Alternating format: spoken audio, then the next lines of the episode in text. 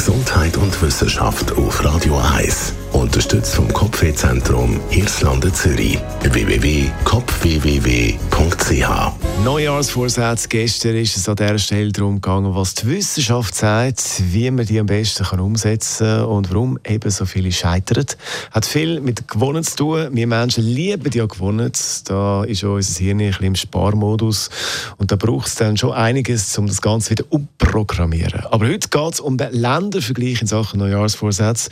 Und in einer Studie von Galaxus kommt man zum Schluss, dass im Ländervergleich mit Deutschland und Österreich wir in der Schweiz auf dem Spitzenplatz sind in Sachen Neujahrsvorsätze. Fast zwei Drittel von der Bevölkerung nimmt sich einen Neujahrsvorsatz, möchte etwas verbessern im neuen Jahr. In Deutschland äh, nicht einmal ein Drittel, Österreich auch weniger als bei uns in der Schweiz.